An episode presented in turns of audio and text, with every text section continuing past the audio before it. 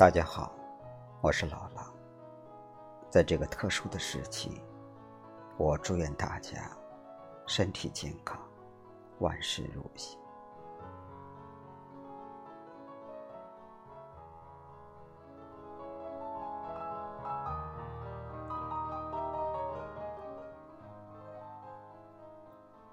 今夜，我放声痛哭。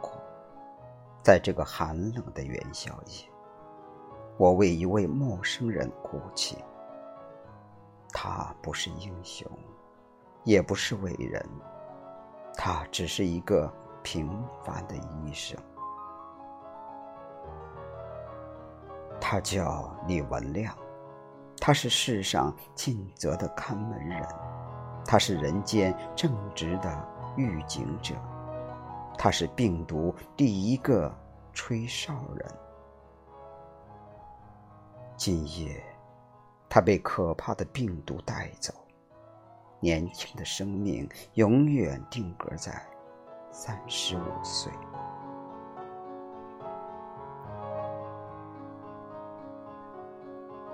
李文亮走了，他没有等来病毒的溃退。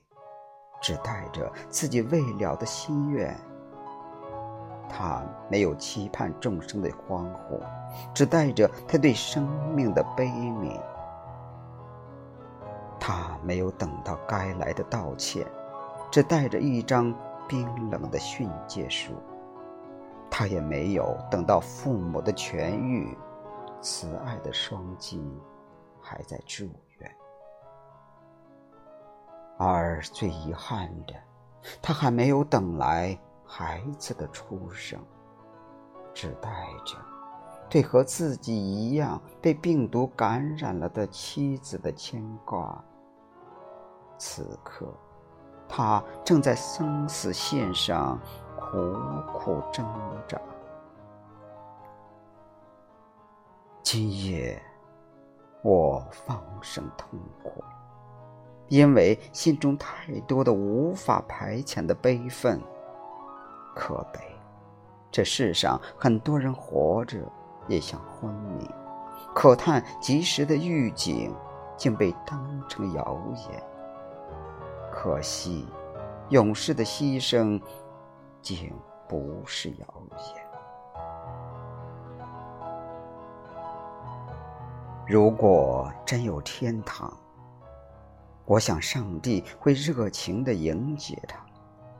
如果他真去了天堂，我想拜托他，问上帝一句话：有没有一种药，能够治好人间不能讲真话的病？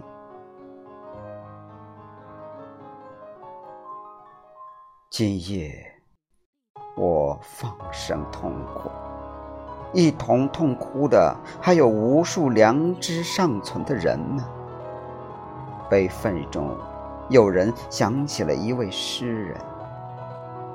诗人张克家说：“有的人死了，他还活着；有的人活着，他已经死。”